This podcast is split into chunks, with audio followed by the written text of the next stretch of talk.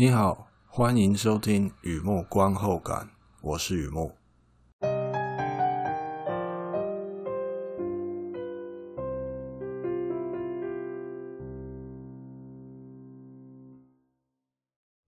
今天来分享一篇电影的观后感，《湖北 Une Lumière》，二零一九年的电影《湖北与慈悲》。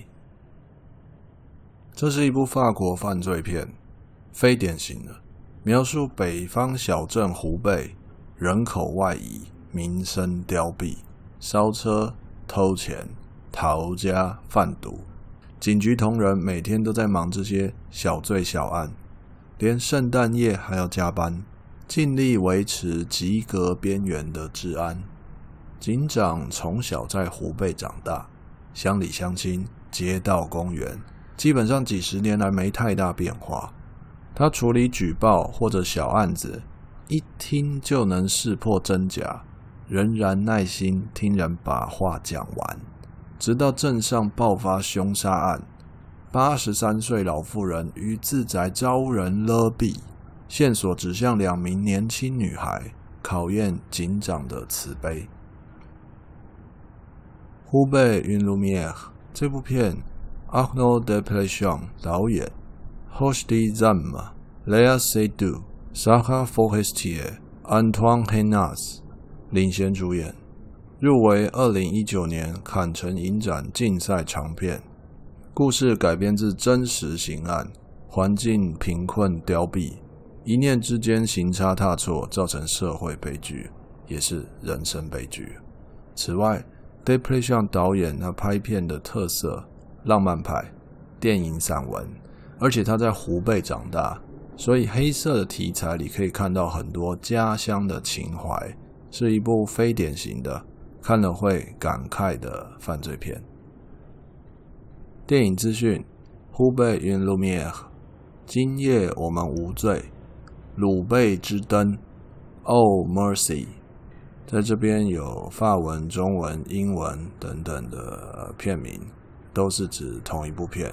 而我在文章上面叫他“湖背与慈悲”，嗯，又任性了一下，就觉得他们都翻得不好，开玩笑啦。他故事里面就比较看得到这些呃“湖背与慈悲”这种，就是比较代表故事在讲的东西啊。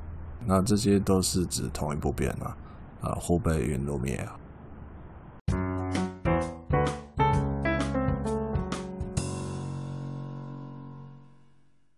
第二个部分，第二个阶段，一如往常的写下一些随笔，雨木观后感嘛。看这个片让我想到哪些东西，带给我什么样的感触？湖北，法国非常北边的一个城镇，邻近的大城市利尔啊，里尔啊，应该是中文也是这样，几乎走路就可以走到比利时啊。湖北字尾那个 x 那个 x 哦，它是不发音的，的发文的关系啦。那规则就这样，音译上就叫胡贝。那在网络上也可以看到罗贝克斯，显然的这是英文发音的关系啦。湖北 Une Lumière 这个片子，胡贝与慈悲啊，就是我刚有稍微提到一下私自的译名啊，非官方的。完全不能信赖。私下跟您介绍的时候，我会这样说：这个片叫《湖北与慈悲》，代表我在故事里面看到一个小城镇，这个小地方，还有一份特殊的态度。非典型的犯罪片呢，这里有凶杀案，却没有犯罪动机啊，莫名其妙，到底在瞎忙什么？我想这是最直接、最直观的反应。同时，这也是对浪漫派最严厉的质疑啊！为什么没有交代犯罪动机？其中有什么特殊安排吗？还真的很特殊哦，就在有和没有之间。片子里的警长侦办刑案，无论杀人放火，他的作风始终如一。我那写怪怪的哦。不是说他杀人放火了，就是说他处理杀人放火各种刑案、各种呃罪案啊，他的处理方式，他的作风始终如一，只问嫌犯怎么做，不问原因。后续还会有司法审理啊。警长他是在第一线调查，这只要厘清犯罪过程，这样就足够了。换句话说，嫌犯总是说的天花乱坠，说白了还是会回到这里环境的大环境生活穷困且无聊。警长是本地人，也是明白人，案子该破，情面则不必说破。我想象一趟。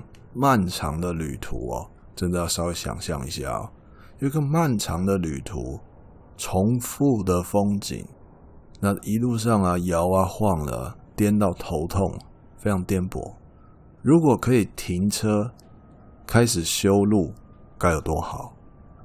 还是稳住手里这杯水，不要洒了，这样不好，但也不坏。我发现别人的眼神泄露了批评。但我更想学着慈悲啊！说了一小段有点隐晦的话哦，我想这是我看了这个片子比较深沉一点的感触了，就把它写下来，记录下来。好，导演 d e p e c h a n 来自湖北，为什么我会知道这样的资讯呢？该怎么说呢？名人有较高的比例生于大城市。那如果得知一个名人，某个名人，他来自小地方，那印象就会特别深刻。托尔斯泰来自图拉也是一个例子啊。尽管这部犯罪片它的抒情胜过破案，知道导演在讲自己家乡的故事，这条资讯很有帮助的。也就是说，知道导演就是当地人，这个资讯会。对看这部片子来说，是一个非常关键的资讯。作者难免会有一些小癖好，东边暗藏，西边玄机。尤其在抒情的时候，可能化身某个人物，也可能分散，像 Lucy 一样那样分散啊，他无所不在啊。而在这部片子里，好比说那个警长，还有那个新进的警员，警长和新人，我在他们身上。就有看到导演的影子。警长是本地人，以前小时候，他在公园玩，而现在我估计他年纪大概大四十几岁，可能五十上下左右了，五十上下左右了。那也很好，隔了好一段时间嘛。就说他小时候在这个湖北那个公园玩。而现在的小朋友，他看到的还是在同一个公园玩，每一条路他都很熟，乡亲哦，认识不止呃邻左邻右舍，甚至两代三代的人他都认识。在老家从事，在自己的家乡从事警务工作，他总是以逸待劳，比如说要抓什么人怎么样啊，街上可可疑的那种人跑了怎么办？不需要穷追猛打，绕过去到前面堵人就好了。太熟了那个环境，无论年轻人把自己讲的是何方大圣，三千翻也翻不出五指山。毕竟生活环境单调到了极点啊，证明犯什么罪几乎都可以预料。警长这位人物使我想到一个呃以前的小学同学。据说了，后来当了老师，回到同一所小学任教。我就想啊，扯铃、游泳、躲避球，曾经在那个地方学会的，如今在同样的地方传下去。如果小朋友不乖，上课不知道躲去哪里，他一定知道体育馆后面有一块小空地。接下来想想新报道的警员和那个新人，上任三把火，正义沸腾，你几乎可以感受到热气啊。说也奇怪，那股热气并不会烫人，闻起来有点新鲜蔬菜的味道啊。除了表征之外，我还发现一些内敛的东西。湖北云露米尔这部片偶尔会出现旁白，稍微缓和一下思绪。电影散文这种电影就是这么回事啦。新来的刑警在讲他看到的湖北，也等于向观众介绍大环境。他是叙事者，新环境就像新欢，很多东西值得期待，更多东西需要适应。他的旁白听起来像祷告，或者是真的在祈祷。的确啊，太多事情跟想象中的不一样。他寻求安定的力量。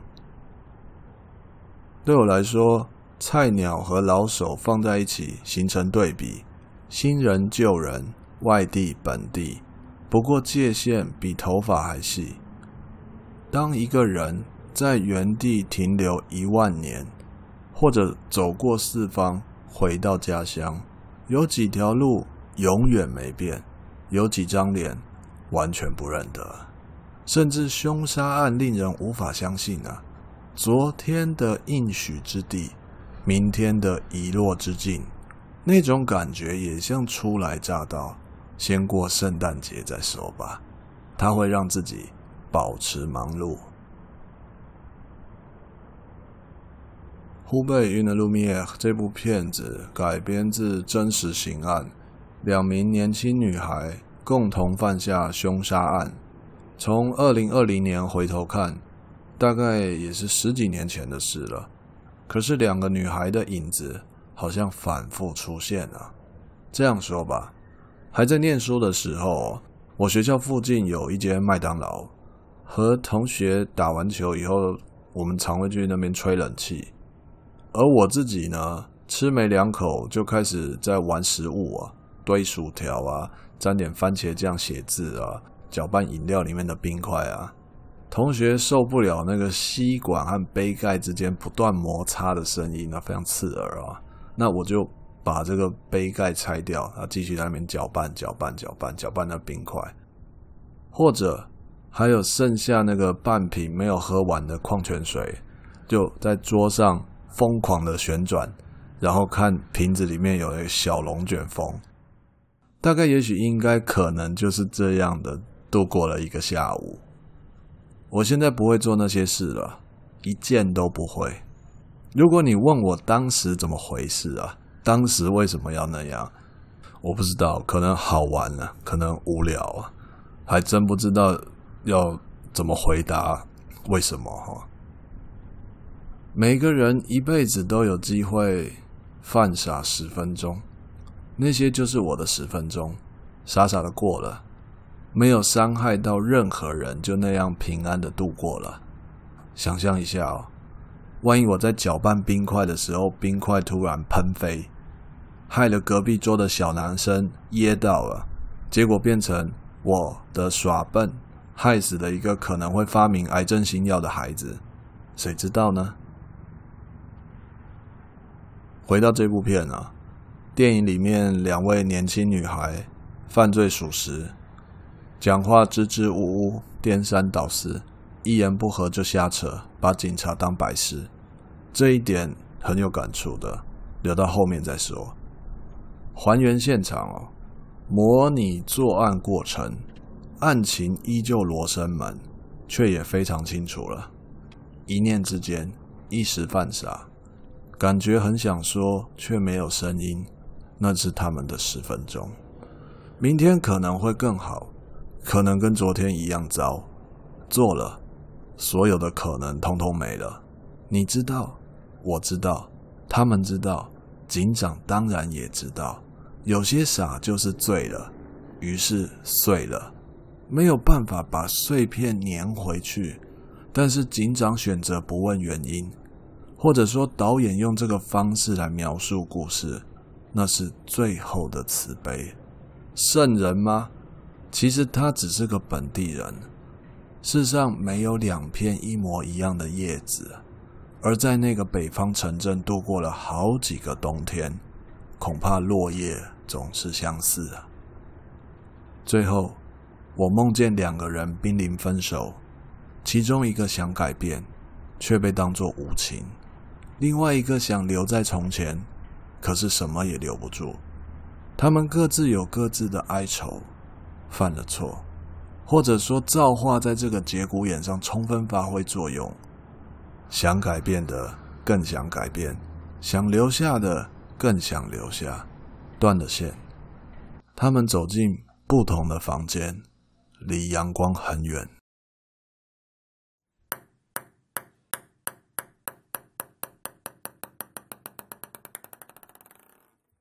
好的，分享到这边，介绍到这边。湖北云露米尔，二零一九年的片子，湖北与慈悲。我本身一直都有在看 Arno d e p l e c i o n 的片子啦，蛮蛮有在。蛮有在看他的片子，我想上一部是那个《Ismail，》，就是那个很多明星的。我想一下，那个老婆失踪了二十年又突然回来那那部片，在之前的什么青春三段回忆什么的，对，他的东西有一个节奏，我觉得基本上都是非常会拍电影的人，那都是毋庸置疑的。也就是那个节奏哦，如果可以。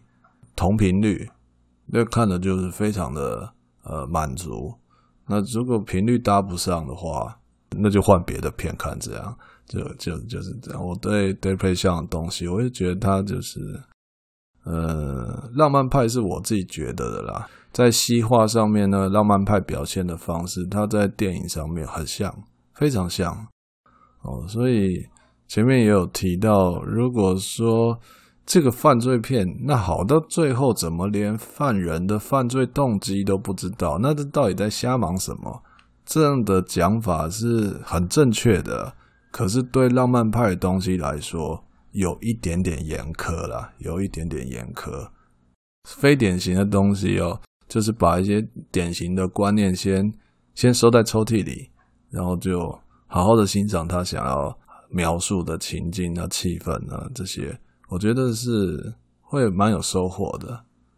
好的，文章就在网站上，欢迎浏览，也欢迎上网搜寻《雨幕散文故事》《雨幕观后感》，两个都可以搜寻得到。今天先到这里，谢谢。